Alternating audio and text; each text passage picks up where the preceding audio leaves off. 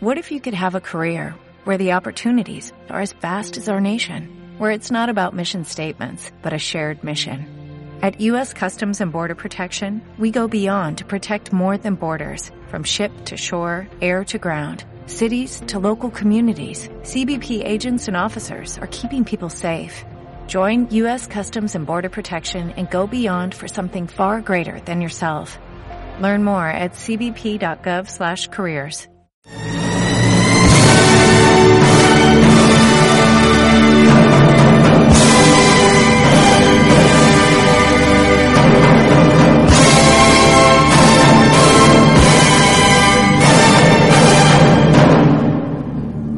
más cordial. En estos ejercicios de radio ya contemplamos la vida oculta de Jesús, sus primeros 30 años.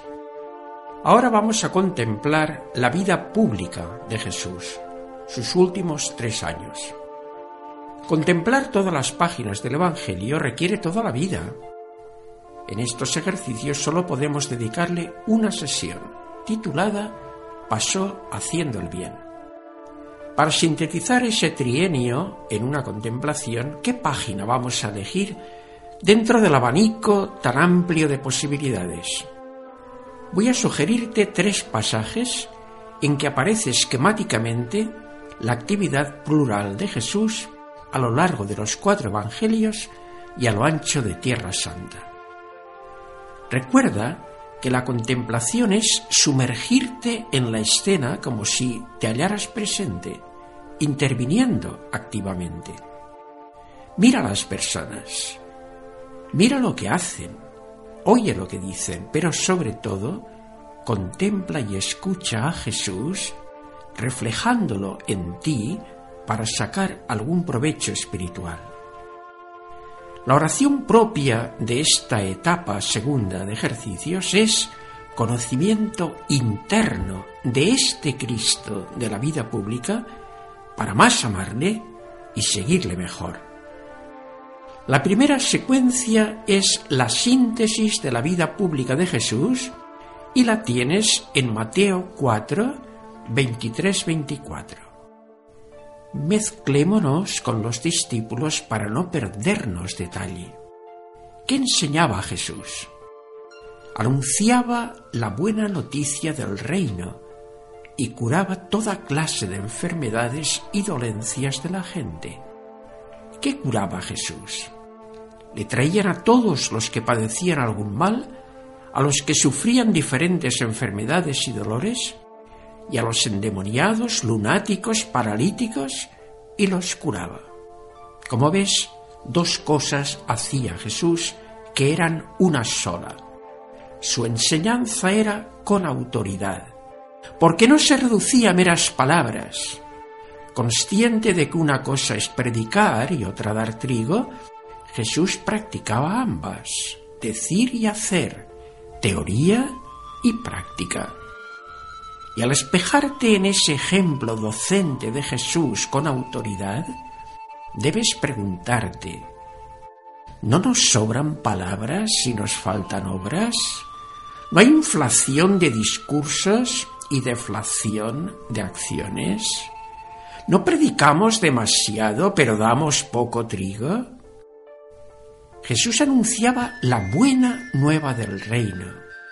Jesús no era un aguafiestas, un ceñudo profeta de negaciones y prohibiciones, sino un mensajero de buenas noticias, de albricias que sintetizan el reinado de Dios. Por eso le seguía la gente entusiasmada. Y aún más que el reinado de Dios, Jesús nos anuncia al Dios del reino, que no es un déspota, sino un Padre que quiere no súbditos, sino hijos suyos y hermanos entre sí. Según Jesús, el reino de Dios es una familia bien avenida. ¿Y comparamos? ¿Es nuestra enseñanza teórica y práctica del cristianismo como la de Jesús una buena noticia? ¿O somos esos profetas de calamidades que censuraba Juan XXIII, el Papa Bueno? En segundo lugar, Jesús curaba toda clase de enfermedades y dolencias. Se podría hacer una lista de ambulatorio, de hospital o de clínica con todas las enfermedades curadas por Jesús a lo largo de los cuatro evangelios. Suprimir todas las páginas sobre el Jesús sanante sería mutilar gravemente la buena noticia. Sobre el sentido de las curaciones de Jesús, tradicionalmente se han presentado como una prueba para demostrar su divinidad. Hoy nos convence más el verlas como un argumento para mostrar su humanidad, su humanismo, su corazón, que sentía compasión de la gente. Otra dimensión que observamos es que Jesús curaba a todos, sin discriminación, niños y niñas, jóvenes y mayores, mujeres y hombres, compatriotas y extranjeros. Y mientras contemplamos al Jesús sensible al sufrimiento humano, pulsemos esta doble reacción. Primera, nos ponemos a tiro de Jesús para dejarnos sanar por Él de nuestras taras espirituales? ¿O se las ocultamos con autosuficiencia? Segundo, imitamos la dimensión sanitaria de Jesús intentando sanar cuerpos, almas y corazones de los demás? La segunda secuencia para contemplar al Jesús que pasó haciendo el bien es un resumen de la jornada tipo en la vida pública de Jesús. La tienes en Marcos 1, 32, 39. Sigamos un día en el calendario de Jesús al comienzo de su vida activa. De madrugada, antes del amanecer, Jesús se levantó y saliendo de la ciudad se dirigió a un lugar apartado para orar. Descubramos a Jesús en esta amanecida de Cafarnaún. Contemplemos en silencio al Jesús orante. Aquí, al comienzo del día, para consagrarlo al Padre antes de salir al sol. Escuchémosle repetir Abba, Abba. Te diré un secreto. En Tierra Santa entendí lo que significa esta palabra Abba. Fue al ver a un niño corriendo detrás de su padre por Jerusalén, diciéndole Abba, Abba, como cuando nosotros de niños llamábamos papá, papá. Mírate a ti. Si no hayas oportunidad para la oración diaria matinal, al menos no omitas nunca el ofrecimiento personal de la jornada a Dios. Fíjate bien, nadie más ocupado que Jesús, pero nadie más orante. Si no tenía tiempo, lo robaba del sueño madrugando. Si tenía que conectar con los hermanos, tenía que hablar primero con el Padre para saber qué decirles y cómo tratarlos. Mirémonos. Nuestra agenda cargada no nos autoriza a dejar la oración a Dios. ¿Seguimos creyendo que la oración es el alma de todo apostolado? Si no cargamos las pilas, ¿cómo vamos a iluminar a los otros? La oración es el móvil de contacto con el Padre, siempre abierto, con cobertura permanente. Orar no es perder el tiempo con Dios sino ganar tiempo con Dios para emplearlo bien con los demás. A lo largo del día, si no podemos tener largos tiempos de oración, al menos no podemos salpicarlos de jaculatorias. Señor, todo por ti. Oh, gracias, Padre. Teresa de Lisieux decía que no estaba más de tres minutos seguidos sin pensar en Dios. En otras ocasiones los evangelios nos presentan a Jesús orando en distintas horas del día y de la noche, en diversos lugares, en el monte, antes de la elección de los doce, igualmente antes de calmar el lago encrespado, también en Getsemaní. Era una práctica habitual nocturna de Jesús, conversar con el Padre sobre la marcha del día pasado y para planificar el día siguiente. Piensa, ¿es tu último rato antes de dormir para el Padre? ¿Para examinarte ante Él, darle gracias, pedirle perdón y preparar tu agenda de mañana?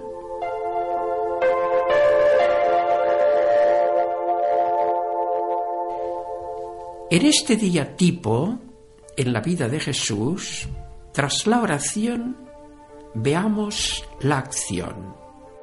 Escuchemos a Pedro que le dice a Jesús al verlo orando al amanecer. Jesús, todos te buscan. Y la respuesta de Jesús. Vamos a los pueblos cercanos a anunciar el mensaje también allí. Para eso he venido descubramos la triple acción de Jesús en un día de su agenda. La primera, la acción docente. ¿Cómo? Recorre Galilea entera, sin coche, sin tren, sin avión, ni siquiera a caballo, a pie. ¿Y dónde habla? En las sinagogas, aprovechando el centro de reunión del pueblo. Otras veces en las calles y las plazas en los caminos y en las playas, en los montes y en las llanuras. Escuchémosle mezclados con la gente. ¿Qué anuncia Jesús? El mensaje, la buena noticia de Dios, el plan del Padre para la convivencia humana. Y compara, ¿es el Evangelio tu libro de cabecera? tu libro de lectura y de formación permanente? ¿Inspiras en él tus criterios? Ante todo, predicamos el reino de Dios y su justicia. ¿No tenemos a veces criterios mundanos, antievangélicos? La segunda acción de Jesús es liberadora. Expulsaba demonios y expulsó muchos demonios. Dejemos a los intérpretes que nos digan si los demonios son seres personales o personificaciones del mal moral.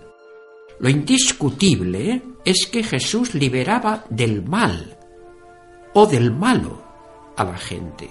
Esa labor de soltar ataduras de esclavitud espiritual se repite dos veces en esta línea que sintetiza un día entero en la vida de Jesús y también en otras diversas ocasiones y en otros pasajes.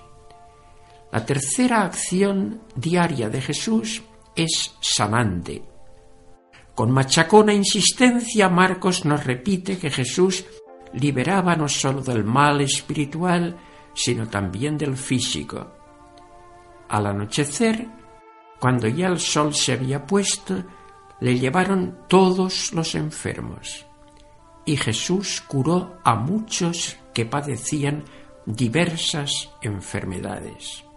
Es incuestionable la acción curativa de Jesús. Repitámoslo. Suprimir de los cuatro evangelios las referencias a curaciones masivas, grupales y personales supondría descuartizar la buena noticia de la vida pública. A Jesús no le interesaban solo las almas, le importaba el ser humano completo, que es espíritu encarnado, que es cuerpo animado. Y el motor de sus curaciones era el humanismo de su corazón, su compasión, su misericordia hacia las miserias humanas, también las corporales, me da compasión esta gente. Y mirando al Jesús histórico real, hemos de cambiar la mera actitud de salvar almas por la de salvar personas, porque Jesús pasó haciendo bien corporal y espiritual del ser humano completo. Y si no tienes bastante materia con lo dicho, te invito a una tercera secuencia, el programa de la vida pública de Jesús, que recoge Lucas en el capítulo 4, 16, 21.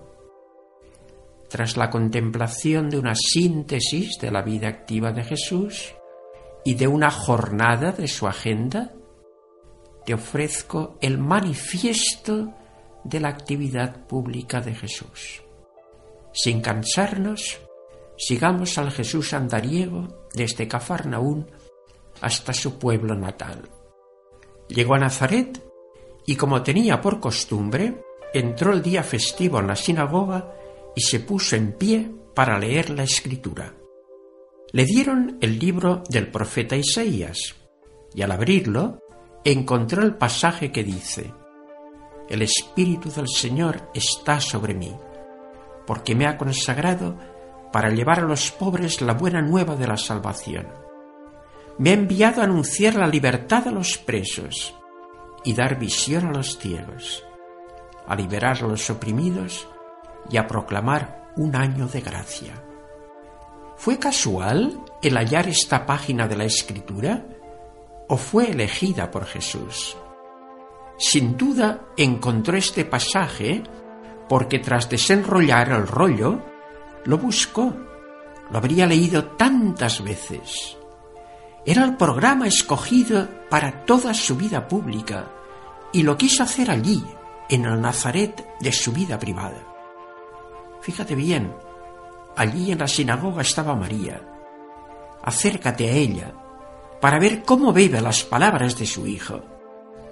Y lo primero que llama la atención es el influjo del Espíritu Santo. El Espíritu del Señor está sobre mí. Aprendamos a qué conduce el Espíritu a Jesús. A llevar la buena noticia salvadora a los pobres a iluminar a los ciegos, a proclamar un año de gracia. Por dos veces aparece en el programa la liberación, a liberar a los oprimidos y a liberar a los prisioneros. Y piensa, ¿es para ti el Espíritu Santo ese Dios desconocido del que habla San Pablo en Atenas? O es el alma de tu vida espiritual y apostólica. Es el viento y la llama de nuestro Pentecostés pastoral como el de la primitiva iglesia. ¿Liberamos de cualquier opresión, esclavitud, cárcel moral o física a los demás? ¿Seguimos la opción eclesial por los pobres o la hemos olvidado ya? Iluminamos con la luz del Evangelio a los ciegos voluntarios o ignorantes, cumplimos la consigna de Jesús, vosotros sois la luz del mundo, ante la oscuridad espiritual y moral de una sociedad de espaldas al Evangelio, cedemos a la tentación del pesimismo o encendemos nuestra vela para iluminar cristianamente a nuestro alrededor proclamamos la gracia perdonadora, cargamos las conciencias y la vida de la gente. Termina pidiendo a Jesús que te admita en el compromiso de tomar como programa cristiano su tarea de predicar y dar trigo, de sanar y liberar, de anunciar la buena nueva del reino del Padre en una palabra, de pasar por la tierra haciendo el bien como Él.